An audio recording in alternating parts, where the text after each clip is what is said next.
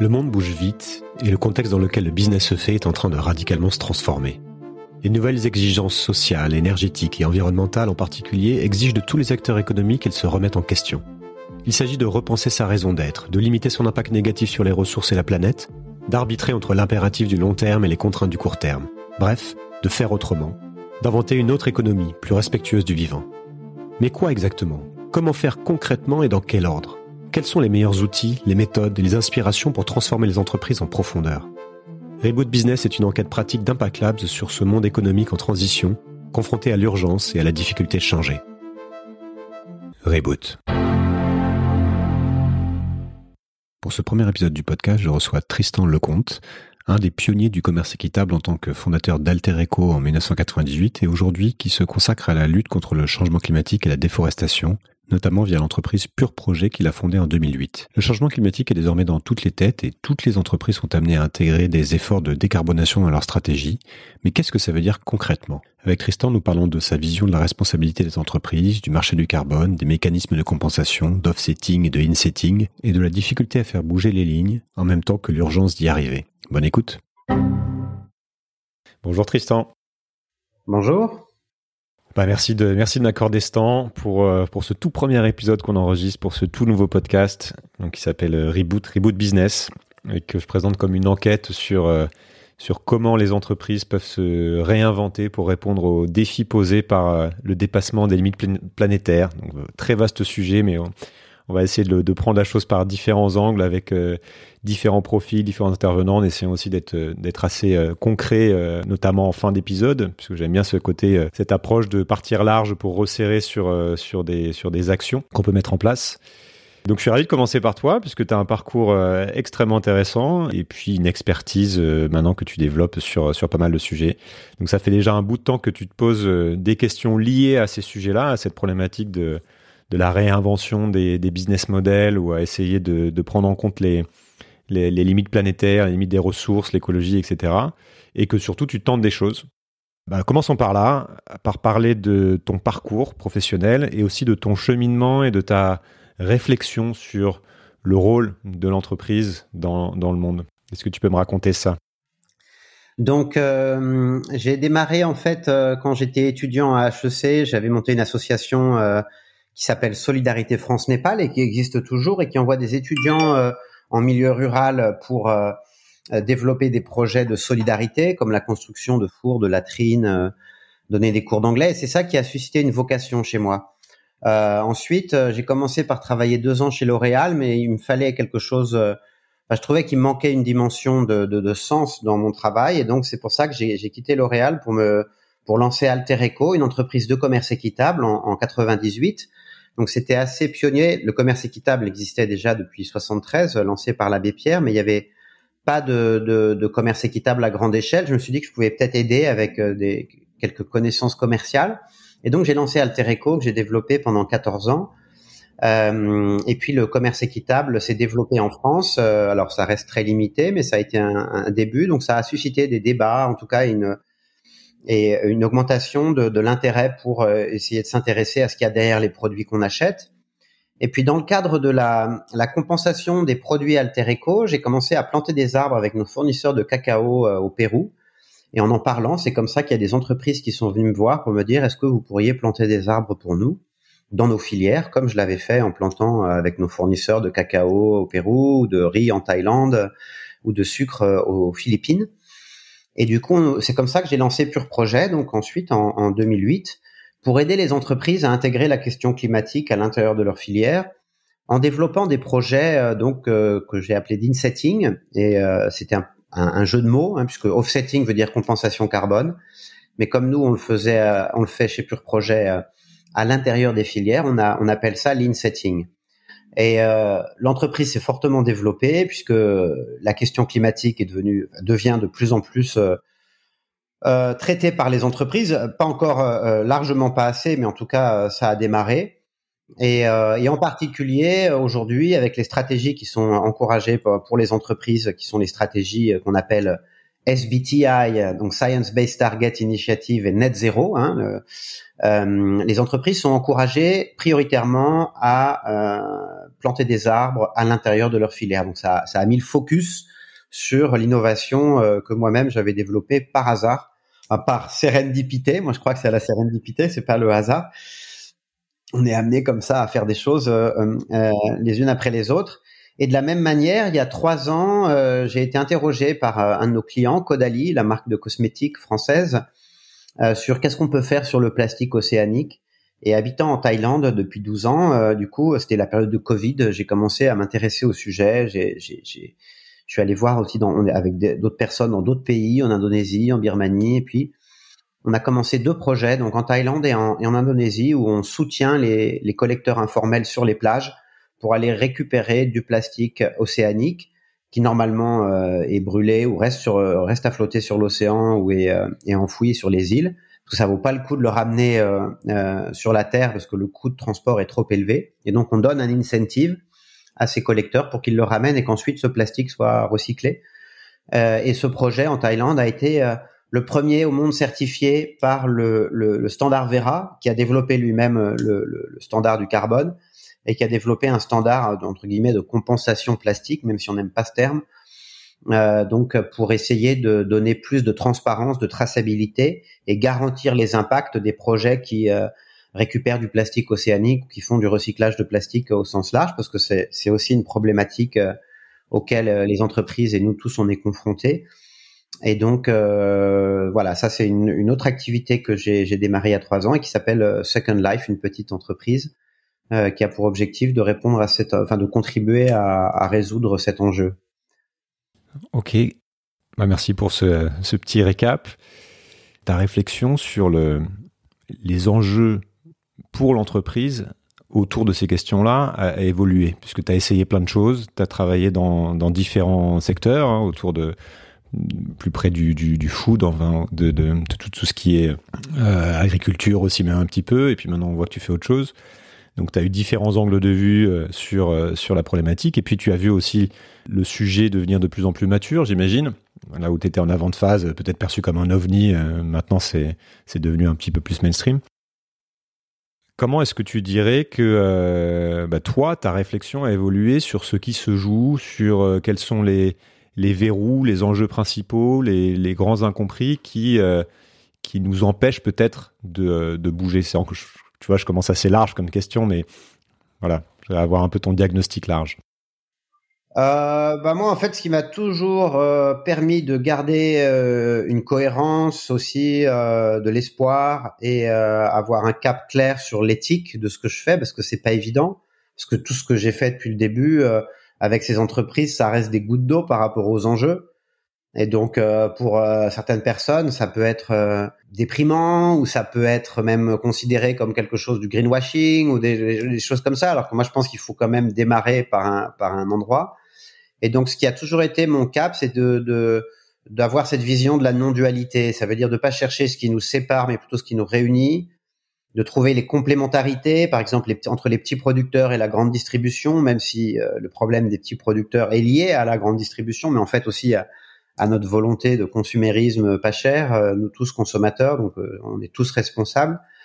Mais donc euh, voilà, ce que pour moi en fait la solution c'est un changement aussi intérieur. C'est pas que en vendant un paquet équitable ou en plantant un arbre ou en récupérant du plastique qu'on va résoudre le problème, mais c'est dans un changement intérieur où on va arrêter de juger les autres euh, ou d'être dans le passé ou dans le futur dans le refaire l'histoire ou euh, avoir peur du futur et être dans l'éco-anxiété, mais vraiment être dans le présent, soit pour agir, euh, soit pour contempler euh aussi eh ben, toute la magie de la vie, se réémerveiller, être positif, parce que c'est que comme ça qu'on peut prendre en main le changement du monde, pas en étant déprimé et en étant dans des pensées, dans des vieux schémas de pensée ou dans des, dans des jugements des autres. Pour moi, on crée pas le monde avec des opinions, on le fait avec des actes ou avec euh, une conviction, avec une énergie positive qu'on transmet aux autres.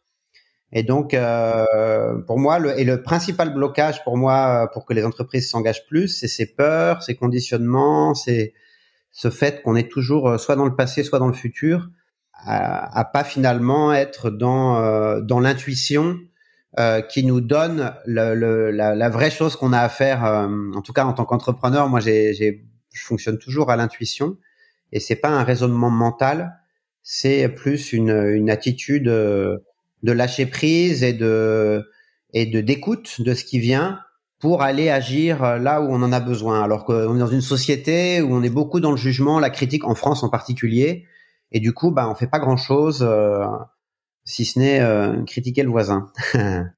On va revenir un petit peu à, la fin de l'interview là-dessus, parce que c'est intéressant de finir par ça, je trouve on a vu les, les, choses ont pas mal bougé hein, ces dernières années. Donc euh, avant les limites planétaires n'étaient pas du tout prises en compte. Maintenant on voit que il commence à y avoir euh, même ça c'est partout. Il n'y a plus une pub sans parler de euh, la planète quasiment. Quelle est ta perception au niveau aujourd'hui du niveau de, compréhension de ces enjeux? Est-ce que tu penses qu'on commence à poser les, bonnes questions dans les entreprises, dans ce que tu peux observer? Et d'ailleurs, quelles sont ces, ces, bonnes questions de manière pratique? Non, on est encore dans une schizophrénie où on dit qu'on veut réduire, mais en fait, on veut quand même gagner plus, vendre plus. Euh, toutes les entreprises veulent vendre plus. Il n'y en a pas une qui veut vendre moins ou euh, qui est prête à changer complètement son modèle, euh, alors qu'on devrait réduire de 80 à 90% notre empreinte chacun. Mais qui a commencé, même avec le Covid, on a réduit de, je crois, 3 ou 5%, et c'était déjà un drame national, on pouvait plus voyager, etc. Donc on a, on est complètement, euh, on n'est pas du tout encore dans la dynamique. Alors il y a une prise de conscience et on en parle, mais en termes d'action, il y a, je pense, moins d'une entreprise sur 1000 ou 10 000 qui est engagée, et en plus celles qui sont engagées, elles le sont pas toujours à un niveau suffisant. Et puis au niveau des citoyens, c'est 0%. Hein. Euh, quels sont les nombres de citoyens qui compensent leur empreinte carbone, par exemple? Alors qu'aujourd'hui, on est dans un scénario où on va tous disparaître, en tout cas, à part quelques milliardaires, euh, si on, continue comme ça. Donc c'est étonnant de voir qu'on est euh, euh, encore dans un. Euh, tu dis qu'on en parle beaucoup, mais en fait on fait rien du tout pour pour ça. Il y a personne qui a réduit, ne serait-ce que de 20 ou 30% son empreinte, alors que c'est vraiment de ça dont on doit parler.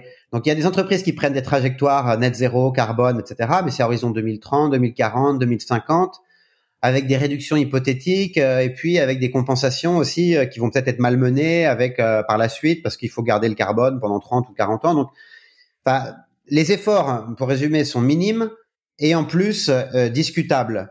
et on veut continuer à aller à l'inverse de ce qu'il faudrait faire au niveau des réductions.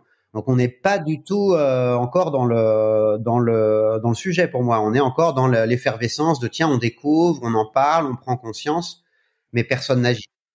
Même les accords de Paris, depuis les accords de Paris, il n'y a pas un seul État qui a pris, qui a, qui a mis en place ces engagements, à part les îles Kiribati. Et du coup, euh, nous, pour nous, en tant qu'opérateurs de projet climat, euh, les accords de Paris, ça a plus complexifié notre travail que ça n'a aidé, parce que maintenant, on a plus de contraintes avec les États qui mettent en place leurs euh, registres nationaux pour enregistrer leur réduction, mais ils ont fait aucune réduction. On va en parler de ça pour, pour aller plus dans le détail, mais tu parles de, de ce que font les, les entreprises. On voit qu'il y a pourtant des termes comme impact qui sont très à la mode. Tu as lâché aussi le terme de, de net zéro, de compensation carbone. Est-ce qu'on peut aller un petit peu là-dessus pour comprendre euh, de quoi il s'agit et quelle est ta, vision des choses? Peut-être commencer par le, ce terme de, impact. Tu vois, comment tu le comprends aujourd'hui Parce que quand on t'entend, en fait, on va dire, mais surtout quand on n'est pas au cœur du sujet, on va se dire, mais pourtant, il y a, plein de choses qui sont mises en place. Il y a des plans qui sont mis en place. Il y a maintenant des, euh, patrons de la RSE qui partout euh, prennent de plus en plus de place. Et là, tu nous parles du fait qu'on ne réduit pas notre taille de business. D'abord, comment toi tu regardes justement tout ce mouvement d'impact Comment tu le définis et euh, comment tu mettrais le, cadre sur ce, qui, euh, sur ce qui est fait aujourd'hui dans les entreprises Avant de le critiquer, entre guillemets, après. Euh, après. Développe et des projets à impact. Nous-mêmes, on se définit comme développeurs de projets à impact, climat, mais aussi biodiversité, sol, eau. il y a différents objectifs du développement durable qui peuvent être poursuivis par un par un projet. Donc ça c'est très bien. Il y a toute une industrie qui se développe et ça va ça va se développer. Je pense. Pour moi c'est la révolution de de ce siècle avec le digital, hein, le, digital et réparer la planète. Donc euh, l'impact, c'est toutes les entreprises dont la mission c'est de générer des impacts sociaux ou environnementaux ou sociétaux positifs et qui vont qui ont quand même normalement un modèle économique derrière. c'est comme ça que je le vois. Et après, net zéro. Donc, ce qu'il y a d'intéressant dans net zéro, c'est qu'avant, pour euh, les entreprises, quand elles s'engageaient pour le climat, elles pouvaient faire un peu ce qu'elles voulaient. Et ensuite, elles achetaient des, crédits carbone pour être neutres en carbone, à hauteur de leurs émissions. elles pouvaient acheter n'importe quoi comme crédit et continuer à faire n'importe quoi. Avec net zéro, elles ont une obligation d'abord de prendre des, un axe de réduction qui doit être au moins conforme aux accords de Paris. Donc, c'est ce qu'on appelle les SBTI, les Science Based Target Initiative qui en général engage l'entreprise à réduire de 30 à 40% à horizon. Alors ça dépend hein, à, quel à quel horizon elle prend son son engagement net zéro, mais en général elles prennent un engagement net zéro entre 2030 et 2050 et ça va les engager normalement à faire au moins 80% des efforts de réduction, à l'intérieur de leur chaîne de valeur et ensuite combler les 20% restants avec du carbone euh, qui doit être euh, euh, ce qu'on appelle des removals. Donc aujourd'hui, c'est principalement des arbres plantés, hein, c'est la, la principale technologie qu'on peut certifier pour faire ce qu'on appelle du removal, ça veut dire enlever du carbone de l'atmosphère.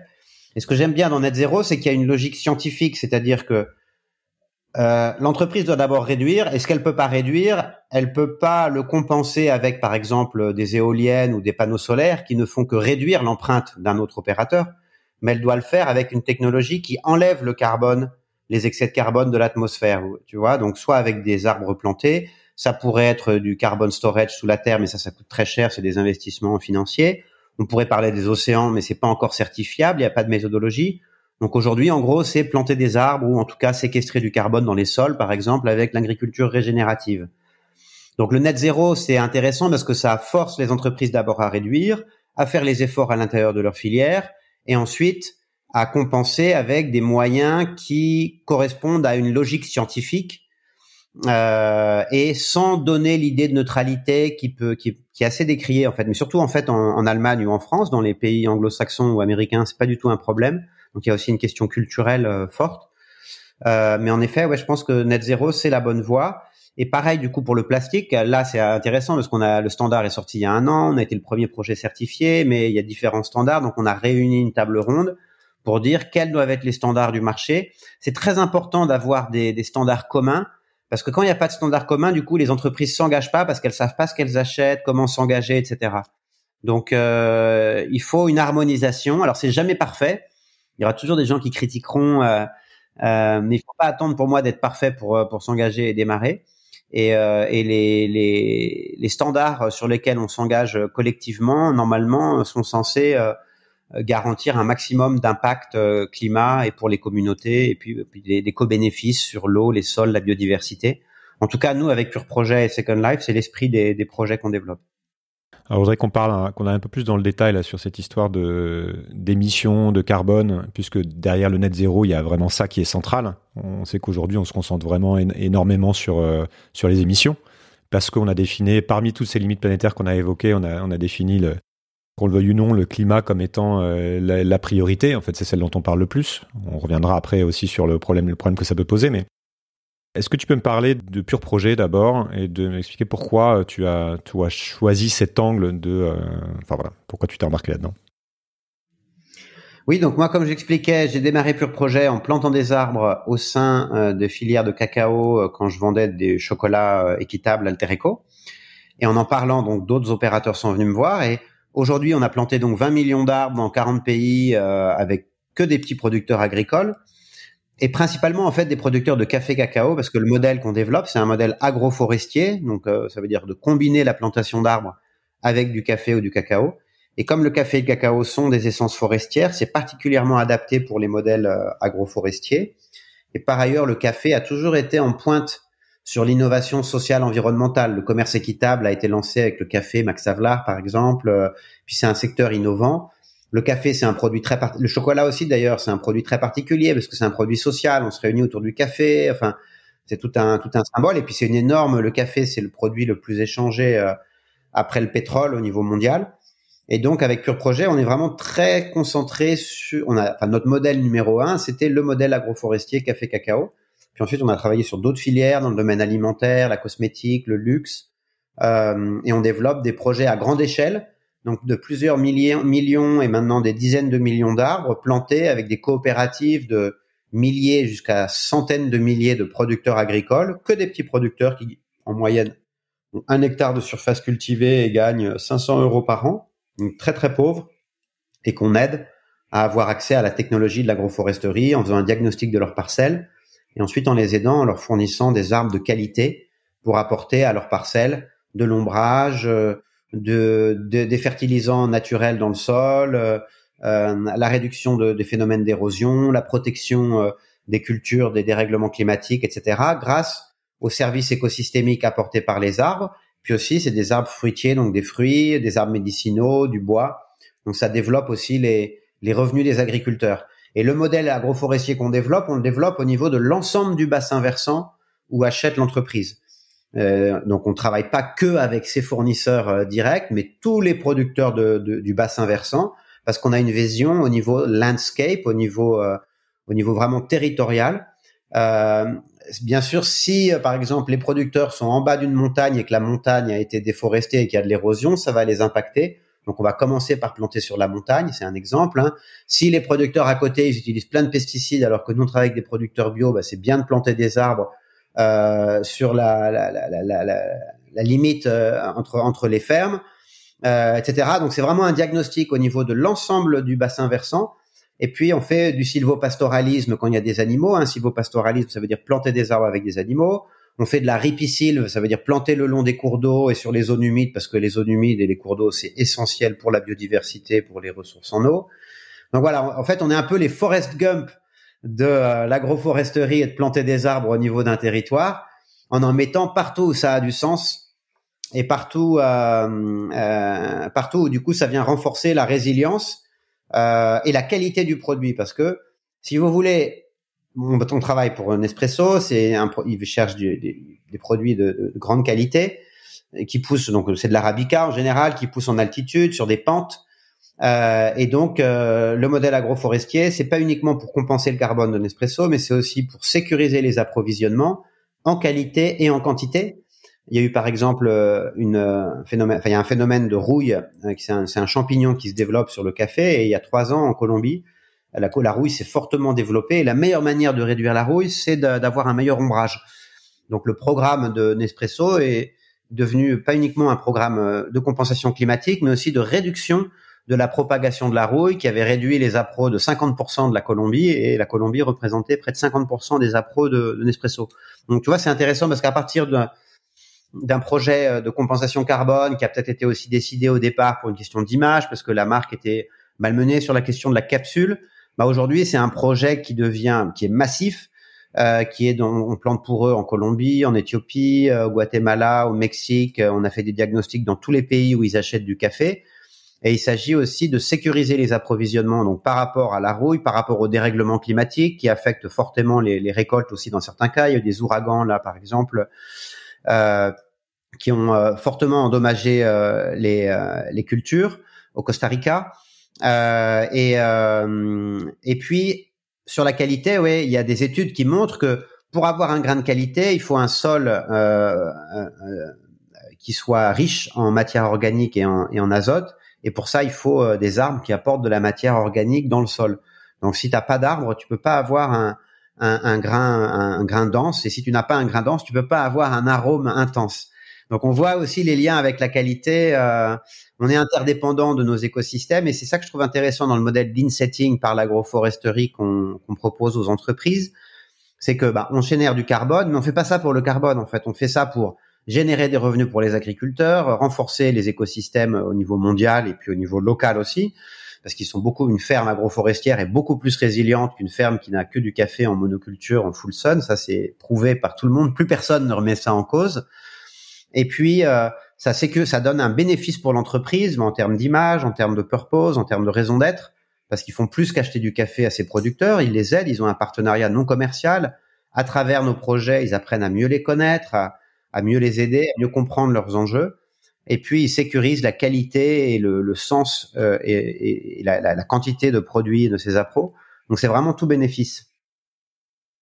Est-ce que tu peux euh, me parler de ta vision du marché du carbone? Parce que je sais qu'il y a une grande confusion entre, euh, sauf peut-être pour les spécialistes, mais entre l'histoire de crédit, entre la compensation, entre comment on, arrive au net zéro. Et euh, on entend aussi parler du fait que c'est ça, peut être du greenwashing ou alors que ça même ça crée des distorsions et ça crée des problèmes en même temps que ça en, résout d'autres. Enfin voilà. Toi, par quel bout tu, prends la chose? Comment est-ce que c'est organisé? Et quelle est la, place de, de, ce que tu fais, du fait de planter des arbres, dans, dans ce, cet énorme marché aujourd'hui? Ouais. Alors nous, on est un tout petit acteur du marché, très spécialisé sur développer des projets agroforestiers. On, passe par le marché du carbone parce que c'est l'étalon que toutes les entreprises reconnaissent. C'est comme ça qu'elles calculent leur empreinte. Donc on fait un lien pour savoir combien d'arbres il faut planter. On leur livre des crédits et ça donne une assurance sur la traçabilité, la transparence, le fait qu'on va pas vendre deux fois le même arbre à deux entreprises différentes. Mais en dehors de ça, nous, le carbone, c'est pas du tout notre tasse de thé, en particulier tel qu'il est euh, commercialisé euh, à 90 à 90% dans le monde. C'est vrai qu'il y a beaucoup de critiques euh, et à, et à juste titre hein, sur le marché du carbone. Donc, le marché du carbone, il y a, il y a deux grands marchés. Il y a, il y a, en fait, il y a des projets qu'on appelle énergie, donc des centrales hydroélectriques, des, des, des, des, panneaux solaires, des éoliennes, le fait de fermer une usine à charbon pour passer par une autre type de technologie qui est moins émettrice. Ça, c'est les projets énergie. Et puis, il y a les projets qui sont qu'on appelle euh, land-based euh, ou nature-based solutions, donc qui sont liés à l'agriculture, à la, forêt euh, ou les zones côtières, par exemple, les mangroves, etc. Donc nous, avec Pure Projet, on n'est que dans les nature-based solutions. On n'est pas dans le domaine énergétique. Dans le domaine énergétique, il y a beaucoup à boire et à manger parce qu'il y a beaucoup de projets qui n'ont pas ce qu'on appelle d'additionnalité financière. Ça veut dire que le marché du carbone est utilisé par des investisseurs pour rendre leurs investissements un peu plus rentables, mais ils auraient fait le projet de toute façon. Ça, c'est la question qu'on appelle de l'additionnalité. Parce que le marché du carbone, ça a été développé à partir du protocole de Kyoto en 97, et ça a été fait au départ pour que les pays riches, qui sont responsables à 92% euh, des émissions euh, de carbone, si on regarde euh, depuis l'ère pré-industrielle, payent dans les pays pauvres des MDP, des mécanismes de développement propres. Donc au départ, la compensation carbone, c'est un mécanisme de solidarité internationale pour aider les pays en développement parce que c'est eux qui sont les plus touchés dans les pays tropicaux. Malheureusement, les dérèglements climatiques sont beaucoup plus forts, alors qu'ils sont pas responsables du dérèglement climatique et pas équipés pour y faire face. Donc au début, c'est fait pour faire ça, mais finalement, ça a été détourné ces mécanismes dans des pays en développement, en Inde, en Chine par exemple, mais dans beaucoup d'autres pays, par des investisseurs qui disent bon combien vous me donnez pour fermer l'usine à charbon et pour que j'ouvre du coup une centrale euh, solaire ou éolienne euh, mais en fait l'investissement de la centrale éolienne passe très bien sans le crédit carbone. Et lui va dire mon, mon rendement est que de 3% donc dans ce cas-là j'investis pas. Si je mets des crédits carbone à 1 euro j'ai un rendement à 4% et du coup j'investis. Mais on voit que c'est assez artificiel et du coup il peut déverser des millions de crédits carbone parce que souvent c'est des gros projets industriels à un prix très faible, des tonnes de carbone à 50 centimes, j'en ai même vu à 5 centimes ou 1 euro, euh, parce que ça lui fait un petit bénéfice en plus. Mais on voit bien que là, il n'y a pas eu une additionnalité, il n'y a pas eu un impact supérieur, parce que le projet, il se serait fait de toute façon. Puis souvent, ce qui se passe en plus, c'est que il revend l'usine à charbon à un petit copain qui lui va la réouvrir par ailleurs, donc l'additionnalité et l'impact est nul, voire négatif. Tu vois, ça c'est le genre de, de problème qu'il y a.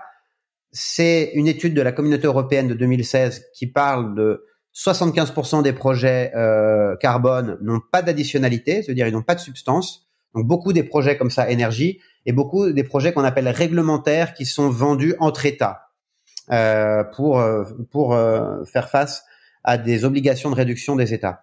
Nous, on est avec Pure Projet dans une toute autre histoire. On fait que des projets de gré à gré. Ça veut dire que des entreprises nous demandent de développer un projet dans leur filière et on va dans le pays et on rencontre les petits producteurs agricoles et on dessine un projet par rapport aux besoins des petits producteurs, le coût des arbres, etc. On revient vers l'entreprise en disant le projet coûte par exemple 7 euh, euh, et nous on va prendre 3, donc on prend 30% de plus et on vend à 10 et c'est ça qu'on vend à l'entreprise pour faire un projet. Et en fait, on fait certifier carbone pour qu'il y ait en effet un délivrable, mais on n'est pas du tout dans cette logique de trader ou de de, de de, de, de, gagner un petit euh, un petit peu plus avec le avec le carbone parce que nous les producteurs agricoles avec lesquels on travaille c'est sûr que s'il n'y a pas le projet carbone ils vont pas pouvoir planter ces arbres. Ils n'ont pas accès à la technologie ils ne savent pas quel type d'arbre planter. Il faudrait qu'ils développent une pépinière il faudrait qu'ils aillent chercher les graines etc il faudrait qu'ils aient un agronome qui vienne leur donner un, du conseil. Ils peuvent pas se payer un agronome à eux tout seuls. Donc il y a vraiment une, une additionnalité à 100% et on vend nos produits, nos projets. On a toujours vendu nos projets euh, autour de 15 à aujourd'hui 25 euros. Avant, on était les plus chers. Aujourd'hui, le marché du carbone est monté parce qu'il y a une forte demande. Donc maintenant, on est dans les prix du marché, mais on était toujours autour de 15 à 20 euros. Là où on voyait des tonnes à 1 euro, où évidemment, il n'y avait aucune substance parce que c'était ce genre de projet sans, sans additionnalité. Et puis, il y avait deux ou trois traders comme intermédiaires donc finalement, euh, c'était même pas un euro qui allait dans le projet, c'était 10 euh, ou 20 centimes. Donc c'était vraiment euh, comme un peu une, arnaque, on peut dire. Donc c'est dommage parce que du coup, le marché du carbone a une mauvaise image, mais c'est pas pour ça qu'il faut jeter tout le bébé avec l'eau du bain. Et les projets qui sont développés par des développeurs de projets comme nous, en direct pour des entreprises, pour faire des choses concrètes, nous de toute façon, même si le, crédit, le marché du crédit carbone doit disparaître, il faut planter ces arbres pour les agriculteurs, pour l'écosystème, pour l'entreprise. Donc nous, on a, on a, enfin, on n'est pas là pour défendre le marché du carbone. On l'utilise vraiment comme un mal nécessaire. Il faut aussi faire attention, je pense, parce que pour l'instant, il y a très peu d'entreprises qui agissent. Et si on commence à casser la seule innovation qui existe, qui est le marché du carbone, qu'est-ce qu'on va faire? On va, on va rien faire sinon. Donc c'est ça aussi un peu la difficulté à laquelle on est confronté peut-être. Je voudrais qu'on reste un petit peu là-dessus parce que c'est important de comprendre euh, comment ça fonctionne. Tu m'avais dit en, préparant, je crois que c'était 0,1% des, crédits sont, correspondent à des plantations d'arbres. Et tu m'avais aussi parlé de, mécanismes que je ne connaissais pas, donc qui, consistent à, accorder des crédits carbone pour par exemple pour les forêts qu'on ne coupe pas. Est-ce que tu peux me parler de ces mécanismes qui sont assez étonnants? Alors oui, dans le domaine des nature-based solutions, donc des crédits carbone euh, liés à la, nature, enfin des solutions liées à la nature, on peut planter des arbres et dans ce cas-là, on, calcule par rapport à la parcelle de départ et ce qui se serait passé si on n'avait rien fait. Ça s'appelle le, scénario de baseline. Et la différence entre la baseline et ce qu'on a planté, ça, on peut le vendre pour financer justement la plantation d'arbres. C'est une méthodologie. On peut le faire aussi, par exemple, en, réduisant les labours, donc ça va, on va garder plus de carbone dans le sol en faisant de la couverture des sols. Donc tout ça, c'est de l'agriculture régénérative. On va aller séquestrer du carbone dans le sol. Mais il y a une autre méthodologie qui existe, qui a été développée pour protéger les forêts existantes. Parce qu'aujourd'hui, quand on plante des arbres, on a un impact finalement très limité en termes de surface. C'est très compliqué de planter des arbres, surtout si on veut bien le faire. Il faut faire un diagnostic, il faut planter, que ça pousse, etc. Et on sait que alors, au niveau global, dans le monde, les forêts ont poussé. Mais par contre, les forêts tropicales, donc au Brésil, bassin du Congo, Indonésie, Asie du Sud-Est, ça, c'est les forêts les plus menacées et c'est le poumon mondial euh, et aussi un cœur de biodiversité. Donc, c'est les forêts tropicales qui sont un problème. Et donc, pour, euh, moi, je me rappelle de euh, l'ancien directeur de Greenpeace Europe qui disait ça sert à rien d'aller planter des arbres, il faut aller protéger les forêts existantes d'abord parce que c'est là qu'on perd le plus de carbone et puis de la biodiversité, etc. C'est vrai que quand on replante un hectare, ça n'a rien à voir avec un hectare de forêt primaire qu'on coupe. Donc c'est vraiment une priorité. Donc il y a une méthodologie qui a été développée qui s'appelle le RED+. Donc RED, ça veut R-E-D-D, ça veut dire Reduced Emission from Deforestation and Degradation. Donc ça veut dire réduction des émissions euh, par l'évitement de la dégradation et de la déforestation. Donc c'est une méthodologie carbone avec laquelle quand on prend une grande forêt, par exemple nous on a un projet comme ça qui est RED+, au Pérou, c'est une forêt qui est menacée. Si on fait rien, on va perdre 0,5% de la forêt chaque année et donc, on fait un scénario. Si on fait rien, du coup, dans 50 ans, il y aura plus que 20% de cette forêt. Donc, on dit quels sont les, euh, les drivers, quels sont les facteurs de déforestation? Donc, il y a par exemple, euh, dans cette zone, il y a des orpailleurs illégaux, il y a de la pêche à la dynamite, euh, il y a de, des gens qui font de, de l'exploitation de d'arbres alors que c'est une zone de conservation. Euh, il y a une route qui va être construite, etc. Donc, quels sont tous les drivers? Et en face de tous ces facteurs, quelles sont toutes les activités qu'on pourrait faire pour réduire du coup euh, ces drivers et réduire la déforestation? Et combien ça coûterait? Et donc, on fait ce scénario et on dit, ben, on pense qu'on peut réduire et passer de 0,5% de déforestation par an à 0,2. Et donc, les 0,3 de différence euh, annuelle, on peut générer des crédits dans l'hypothèse de financer des activités. Donc, les activités, c'est souvent de la surveillance communautaire, et des activités économiques alternatives, de l'écotourisme, de l'agriculture, pour réduire la pression sur la forêt, pour que les orpailleurs, du coup, on leur donne une alternative, ou les producteurs de coca, euh, qui puissent avoir une solution, ou sinon que s'il n'y a pas de solution, qu'on utilise l'armée pour euh, régler le problème, parce que c'est pas dans des zones de conservation qu'on doit produire la coca. Et donc, on développe le scénario et puis on met en place le, projet et on suit les, la déforestation. Et en effet, si on a réduit la déforestation, on peut continuer comme ça à émettre des crédits. Alors, cette méthodologie, elle est extrêmement complexe parce que faire un scénario pour savoir de combien on va perdre de forêt et combien on va la réduire, euh, tu imagines que c'est déjà très complexe, même techniquement. Et il y a eu euh, euh, aussi une déviance sur cette méthodologie qui est que des développeurs de projets euh, ont surévalué la baseline. Ça veut dire ils ont dit oh là là, si on fait rien, on va perdre 2% par an, donc dans 10 ans il y a plus de forêt. Alors que c'est pas vrai. Et du coup, c'est pratique parce que même si tu fais rien avec ton projet, bah, comme finalement la déforestation elle est pas de 2% mais de 0,5 ou 0,3, tu vas quand même générer énormément de crédits sans rien faire. Donc ça c'est un scandale qui est en train de, enfin quelque chose qui a été mis en avant récemment par euh, Le Monde, euh, et ça c'est une très bonne euh, une très bonne analyse. Nous-mêmes, on a toujours été très précautionneux sur nos baselines. On est ressorti d'ailleurs comme euh, comme bien noté par rapport à ce sujet parce qu'on n'a jamais surinflationné notre baseline. On n'a jamais dit qu'on allait couper beaucoup plus que prévu. On a eu notre baseline au Pérou qui a été même validée, en fait, alignée avec le gouvernement péruvien. Et en fait, c'est au moment, puisqu'avec les accords de Paris, les États doivent définir leur baseline, c'est là qu'ils ont vu qu'il y avait des gros décalages avec des développeurs qui avaient mis des baselines surinflationnés. Donc ça, c'est une autre euh, une autre dérive. Et en fait, voilà, c'est ça, les, pour moi, les deux dérives dans le domaine du carbone. Pour pour finir, après, on peut faut parler d'autre chose que des dérives, mais c'est bien de le savoir. Et c'est pas pour ça qu'il faut pas croire au projet carbone et pas s'engager pour le climat. Ça, ça serait vraiment dommage. Hein, mais les les projets qui n'ont pas d'additionnalité financière, donc acheter un crédit à un euro, ça sert à rien, même à 5 euros, voilà, c'est clair, hein, et tout le monde le sait. En fait, les entreprises sont pas dupes, hein, celles qui ont compensé leur carbone avec des tonnes à un euro, elles savaient très bien que ça servait à rien. Et les traders qui l'ont vendu, ils le savaient très bien aussi, ils faisaient pas ça pour ça, ils faisaient ça pour l'argent. Et de même, ceux qui ont fait des surinflations de baseline, donc ça c'est dans les projets RED+, de conservation forestière, euh, les euh, développeurs le savaient. Il y a un développeur là qui a été mis en cause par rapport à ça. Et souvent aussi, c'est des tonnes qui étaient vendues à 3 ou 5 euros. Donc, euh, euh, il faut mieux compenser moins, mais avec des tonnes qualitatives et chères, plutôt que de vouloir arriver à une position net zéro ou de neutralité avec des tonnes à 1 euro qui servent à rien. Ça coûte combien une tonne qualitative et chère, comme tu dis, à peu près? Aujourd'hui, c'est autour de 20 à 25 dollars. Euh, c'est le prix pour des, des, des de l'agroforesterie, par exemple. Tu vois qu'en fait, une tonne de carbone, entre un panneau solaire et planter de l'agroforesterie, ça n'a rien à voir. Hein. Ou alors installer une usine qui va récupérer des fumées et les mettre sous terre, euh, ça c'est carbon storage. Ça n'a rien à voir. Donc les tonnes vont de, au gros aujourd'hui sur sur, nos, sur notre marché de donc des, des planter des arbres, l'agriculture régénérative dans les pays en développement, c'est autour de 20 à 25 dollars et en France, c'est entre 60 et 100 dollars. Bah, en France, pourquoi? Parce que ça pousse beaucoup moins vite, ça coûte beaucoup plus cher. Et puis, on réduit pas l'effet d'albédo. L'effet d'albédo, c'est l'effet de réverbération des, rayons du soleil euh, quand il y a pas quand y a pas de forêt, donc en milieu tropical, ils se réverbèrent sur le sol et ça chauffe énormément. Alors que s'il y a une forêt, ils sont absorbés par une forêt.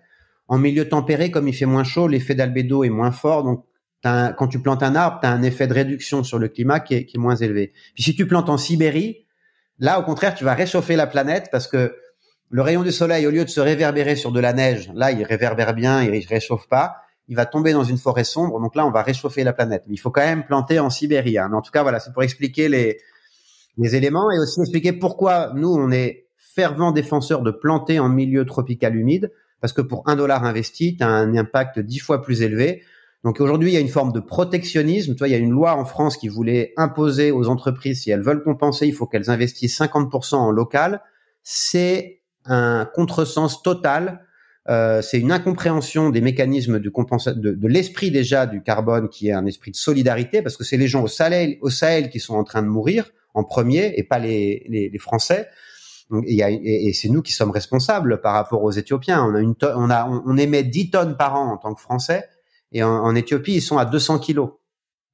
Donc, euh, on est euh, dans une inégalité totale, à la fois sur l'origine et puis sur les, les, conséquences, et puis aussi sur l'impact, parce que quand on investit en France, euh, il va falloir 100 dollars ou 60 à 100 dollars pour créer une tonne, alors qu'avec 20 dollars, on peut en créer une au Pérou, et qu'au niveau global, l'effet est le même, puisque la stratosphère s'homogénéise. Donc, il faut vraiment garder cette idée, et ça, c'est en train de se perdre complètement, à nouveau un peu à cause des accords de Paris, parce qu'avec les accords de Paris, on a dit chaque pays doit faire ses efforts de réduction. Et du coup, chaque pays a un peu compris, bon ben, c'est un gros business, je vais le faire chez moi, je vais pas autoriser même que mes tonnes soient vendues à l'extérieur, ce qui réduit du coup le coût de ces tonnes. ce qui n'a, ce qui n'a, ce qui a un intérêt pour personne. Et on assiste actuellement à une forme de protectionnisme qui est, qui est pas toujours évident euh, euh, pour, euh, pour encourager le développement de ces projets.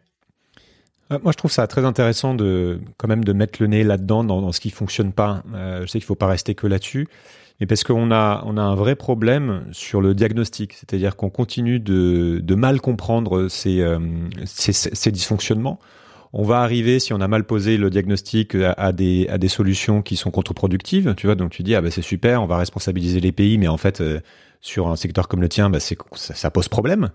Et euh, tu as, juste évoqué un exemple, on peut pas développer là-dessus, mais je pense qu'on pourrait passer l'heure sur euh, les, les, distorsions que ça crée aussi dans, dans les marchés ou dans certaines choses qui étaient positives et qui, qui, qui n'ont plus lieu d'être depuis ces accords. Et, euh, et, on voit toute la difficulté à, en fait, le diable est un peu dans les détails. C'est-à-dire que si euh, si on voit pas les, les, mécanismes, les différentes solutions, la manière dont on peut se faire avoir, euh, la, le, le, la fonctionnement du marché, on n'y comprend euh, vraiment plus rien. On sait plus quoi faire. Tu m'avais parlé aussi un, point intéressant pour finir un peu là-dessus sur euh, de ce qui était dans la loi climat, sur la recommandation de l'ADEME, je crois, qui qui est de ne plus utiliser le terme de neutralité carbone parce qu'il pose problème, alors que pour les anglo-saxons c'est pas du tout un sujet. Est-ce que tu peux me parler de, ça et pour illustrer aussi le décalage qu'il peut y avoir entre la perception qu'on a des, choses en France, juste sur un terme, et euh, le reste du monde, par exemple? Bah, La compensation carbone, ça a été développé euh, au départ, je pense, par les Américains. Enfin, c'est les Nations Unies qui ont développé le système, mais c'est la notion comme ça de pollueur-payeur, euh, c'est très anglo-saxon. Et euh, en France, au début, la loi climat devait interdire même le claim, ce qui était un vrai problème, parce que les entreprises ont des claims internationaux, et donc il y aurait eu euh, un claim pour le monde entier, sauf la France. Donc finalement, maintenant, ils ont dit OK pour le faire, mais en, en décourageant fortement les entreprises à le faire, et en disant que dans ce cas-là, les tonnes doivent être certifiées par un tiers. Donc c'est bien, c'est un garde-fou. De toute façon, la, le, le, terme de carbone neutral, nous, on a, on a toujours découragé tous nos clients à l'utiliser, et aucun, aucun de nos clients l'utilise aujourd'hui c'est un mauvais terme. Ça donne l'idée que euh, tout est clean, alors que non, il faut accepter qu'on ait un, un, impact négatif et juste expliquer qu'on met en place des mesures pour réduire cet impact et essayer de le compenser. Euh, on est beaucoup plus, nous, on encourage toujours nos clients à avoir des claims de moyens. Ça veut dire qu'est-ce qu'ils ont mis en œuvre pour réduire et compenser en plantant des arbres, en aidant des, agriculteurs, enfin les choses concrètes qu'on fait, plutôt que de dire je suis carbone neutre. La, justification scientifique derrière aussi de dire, euh, faut, on peut pas dire carbone neutre et ça, elle est très juste. Euh, c'est Jean-Marc Jancovici qui le, qui le fait remarquer, c'est que tant que tout le monde n'est pas neutre, personne n'est neutre. Il faut pas donner l'illusion que parce que mon café est neutre, du coup tout va bien quoi. Et il y a ça, c'est ce qu'on appelle euh, en ce moment le carbone washing, hein. le fait que ok, je suis neutre en carbone, du coup tout va bien, alors que bah non, déjà si c'est que moi, ça suffit pas, il faut aller bien plus loin parce qu'il y a quelques marques de café qui compensent, mais très peu d'autres. Et puis il y a plein de marques, plein d'autres produits qui font rien. Euh, et puis euh, il n'y a pas que le carbone, il y a aussi la biodiversité, l'eau, la question sociale, les sols. Donc ce qu'il va falloir faire, c'est mettre en place des mécanismes de compensation holistiques sur tous les indicateurs. Nous, c'est pour ça que j'ai démarré le plastique. Il faudrait créer un pur projet pour l'eau, les sols. Il y en a déjà, hein, un sol vivant. Enfin, il y a des associations et des entreprises. Alors l'intérêt, c'est que c'est tout autant de potentiel de création de valeur, d'emploi et d'entreprise sociale. Moi, j'encourage tous les jeunes euh, ou les moins jeunes même qui nous écoutent et qui veulent monter leur boîte à se passionner pour euh, un des indicateurs euh, sol, eau, biodiversité, climat, social, question du genre, tous les objectifs du développement durable. Hein, il y en a 17, un des 17 ou plusieurs combinés, et de monter son entreprise pour aider les entreprises et les gens à s'engager. il y a tout à faire. Qu'on aille sur cette, euh, cette injonction que je trouve difficile pour, pour toutes les entreprises à laquelle je suis confronté à chaque fois que, que je donne des confs ou que je parle à des dirigeants, qui est que d'un côté, on est une entreprise, donc on doit continuer de faire du business et on a euh, des comptes à rendre par rapport à une, croissance, notamment quand on est, quand on est coté. Et de l'autre, il y a ce que tu avais évoqué, au début, qui est cette injonction à réduire la voilure. C'est-à-dire qu'on comprend bien que la compensation et même cette idée de neutralité qui parfois est discutable euh, quand elle n'est pas bien mise en place permettrait d'être neutre alors qu'il faut diminuer l'impact aujourd'hui. Il faut drastiquement diminuer l'impact. Il ne s'agit pas de, de ne plus l'augmenter. Il s'agit vraiment de le réduire considérablement. Et donc, on arrive sur ces, euh, sur ces discussions autour de euh, la taille du business pour la plupart des boîtes.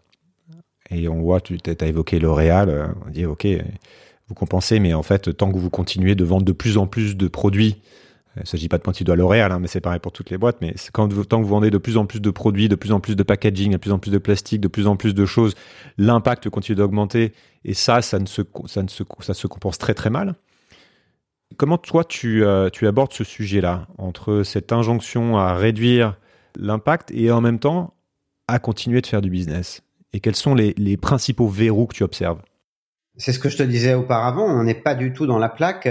Euh, et si on va être 9 milliards euh, dans euh, quelques années ou dizaines d'années et qu'on veut tous consommer plus, parce que c'est ça aussi le problème, c'est pas les entreprises qui nous forcent à consommer, c'est nous pour, tous. Pour l'entreprise qui, qui, est dans ce... Ouais, elles répondent à la demande et elles veulent, elles doivent gagner plus, donc elles veulent vendre plus et c'est complètement schizophrène en fait. Et on a, il faudrait qu'on réduise hein, au niveau individuel, en tout cas dans les pays riches, de 80 à 90%. C'est ça les accords de Paris, hein, mais qu'il faudrait faire à 2030 si on veut rester en dessous d'un degré 5. Pour l'instant, on est encore à 2 degrés 7, 3 degrés, c'est la fin du monde, c'est le cataclysme. Euh, à, part pour quelques milliardaires qui se réfugient sur des en Nouvelle-Zélande et dans, dans, quelques zones qui restent habitables. Enfin, sans, sans vouloir plomber l'ambiance, mais c'est ça un peu les, les, les scénarios de l'IPCC. Et pour l'instant, ils ont toujours été euh, au, euh, en deçà de ce qui se passait dans la réalité. Donc, euh, euh, et euh, non, pour moi, il, y a, il va falloir, en fait, plus les dérèglements climatiques vont être visibles et plus les gens, alors malheureusement, c'est les personnes les plus déshéritées qui vont euh, être les plus impactées au départ, alors que c'est pas elles qui peuvent réduire le plus, puisque pour l'instant, elles, elles dépendent, elles, elles consomment rien. Mais donc, c'est vraiment un réveil de conscience qui est nécessaire pour complètement changer notre paradigme et qu'on n'ait plus envie il y a une question sur la natalité, c'est un peu tabou euh, parce que les, les, les, zones, où il y, a, il y a, de la natalité, euh, c'est des zones où en plus il est compliqué de parler de, de, de, la régulation des naissances, par exemple, pour des questions religieuses ou autres. Je voudrais rester sur l'entreprise, puisque euh, là, on comprend bien au niveau macro qu'il y a tout ça qui se joue, et donc même un dirigeant d'entreprise qui a compris ça se retrouve en dissonance cognitive, parce que d'un côté il a, il doit faire tourner son business, de l'autre il voit tout ça et se dit mais ok comment comment ça va être tenable? Comment tu abordes la chose quand tu parles avec, euh, avec d'autres dirigeants? Tu l'abordes par la compensation en disant que déjà, il y a, y a des choses à faire, il y a des gaspillages qu'on peut éviter facilement, et puis il y a des, y y a des choses à faire pour euh, redistribuer de la valeur, pour, euh, pour planter. Mais tu, tu, vois le dilemme, est-ce que tu as été confronté à ça dans, dans, ton, dans ton job? La compensation, pour moi, c'est ce qui arrive en bout de chaîne, mais d'abord, il y a toutes les réductions qui peuvent être faites. Et nous, d'ailleurs, quand on plante en modèle agroforestier, en in-setting au sein des filières de l'entreprise, c'est pas de la compensation, c'est considéré comme une réduction.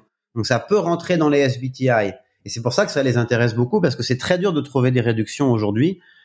Et il y en a beaucoup dans le domaine agricole qu'on peut faire, tu vois. Alors que quand tu as ton usine en Suisse ensuite ou en France, euh, mettre des panneaux solaires, ok, mais tu vas pas en mettre euh, sur des milliers d'hectares euh, et ça va coûter très cher. Donc, mais dans les réductions, pour moi, la priorité, c'est de complètement changer le modèle. Il y a que les modèles qui vont sur l'économie circulaire ou passer. En fait, réduire l'intensité carbone du chiffre d'affaires. Donc c'est dématérialiser l'activité. Si par exemple tu vends des voitures, bah, c'est louer le service des voitures. Comme ça, tu fais des voitures résistantes euh, et que t'as pas à changer tout le temps et, et tu vends le service. Donc tu vas créer plus de valeur. Mais en fait, c'est la transition du secondaire au tertiaire encore, je pense, tu vois, de, de, de vendre, de passer du produit au service. Donc de produire quasiment plus rien parce que c'est très intensif en, en, carbone ou de pas transporter donc euh, du local, euh, de la récup, de la de l'économie circulaire, etc.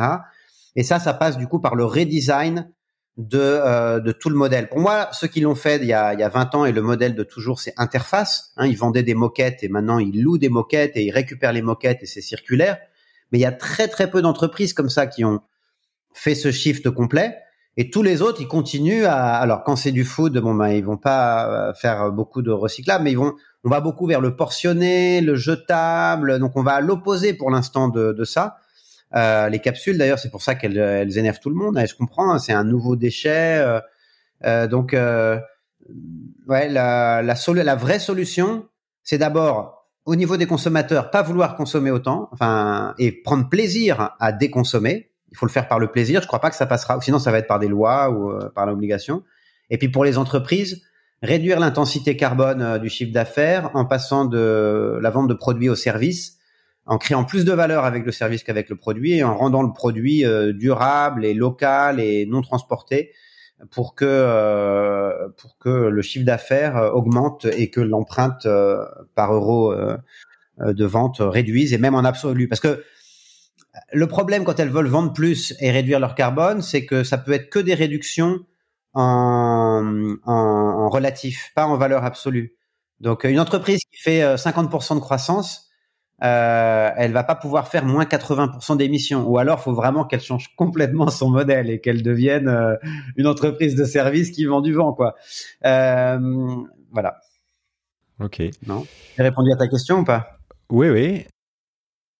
Et de manière pratique, je sais pas, pareil, c'est peut-être une question à côté de la plaque par rapport à ton expérience, mais quand on veut faire bouger ces sujets-là en interne, il y a plein de verrous qui, euh, ça va de la, différence de maturité par rapport au sujet entre, entre deux individus, euh, du board, à euh, l'impératif de croissance imposé par des marchés, etc. De ce que tu as pu observer, qu'est-ce qui fonctionne pour commencer à, bouger le bateau, en fait, pour, pour en interne, pour quelqu'un qui veut faire avancer ces sujets-là, mettre ces sujets difficiles hein, sur la table, par quoi est-ce que ça passe selon toi? Ben, soit il y a un risque perçu et ils veulent réduire, réduire le risque, soit il y a une opportunité de perçu, euh, donc un gain. Dans tout, dans les deux cas, c'est un gain pour l'entreprise. Ça, c'est important. Je pense que ça, c'est le critère numéro un. Qu'est-ce que l'entreprise a à y gagner? Réduire son risque, améliorer ses approvisionnements, améliorer son image, acquérir des talents. Ça, de plus en plus. Parce que si tu si t'as pas de raison d'être, t'attires pas les jeunes et les talents. Donc ça, c'est euh, un, un, excellent argument aussi. Donc c'est tous les tous les bénéfices pour l'entreprise, la fierté, euh, améliorer l'innovation. C'est de l'innovation en fait, hein, sociale et environnementale. Et puis le deuxième élément pour engager, c'est le cœur des dirigeants, le cœur de la personne, parce que je pense quand même qu'au-delà des questions euh, techniques, c'est la personne qui se dit avec son intuition, j'ai envie de le faire pour être fier de moi le soir euh, quand je dîne avec mes enfants, ma famille, que j'ai du sens dans ma vie.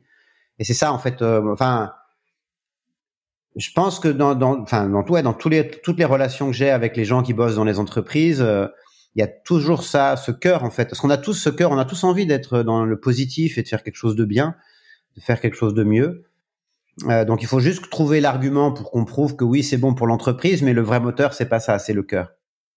Ça reboucle avec euh, le sujet évoqué. Enfin, dernière question, est-ce que tu as un, un rapport, une conférence, un livre que tu conseilles de, de regarder ou de lire pour, euh, pour aller plus loin sur, sur ces sujets-là, pour ceux qui veulent creuser?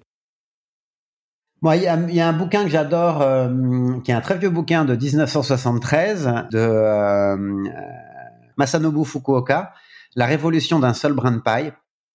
C'est un bouquin à la fois philosophique et agronomique. C'est un peu l'ancêtre de la permaculture. C'est très simple et très inspirant. Voilà, avec un esprit japonais et magnifique sur l'agriculture du non-agir donc euh, c'est très vieux, mais en fait il y avait déjà tout dedans. Euh, Fukuoka avait déjà prévu que l'agriculture intensive allait créer des problèmes et pour répondre à ces problèmes, trouver des solutions qui créent encore des plus gros problèmes. Et ça, je pense que c'est vraiment l'histoire euh, de l'agriculture et dans pas mal de domaines aussi aujourd'hui. Et on revient maintenant à plus de nature, une, une connexion euh, sur, à la simplicité qui nous donne des solutions plus efficaces et plus durables. Merci beaucoup Tristan. Merci à toi Julien. Voilà, l'épisode est terminé. J'espère que vous aurez appris quelque chose et que ça vous aura inspiré. Si vous avez aimé, n'hésitez pas à partager, à en parler autour de vous et à laisser un commentaire sur Apple Podcast. C'est toujours important, surtout pour un podcast qui se lance. Je suis Julien Devorex, l'hôte de ce podcast et aussi du podcast Sismic, qui est une enquête sur les grandes mutations du monde actuel. Impact Labs est une société de transformation durable des entreprises pour l'émergence d'une économie régénérative et vous pouvez retrouver la synthèse de cet entretien sur impactlabs.earth. Merci, à bientôt. D'accord, faisons comme ça. Reboot.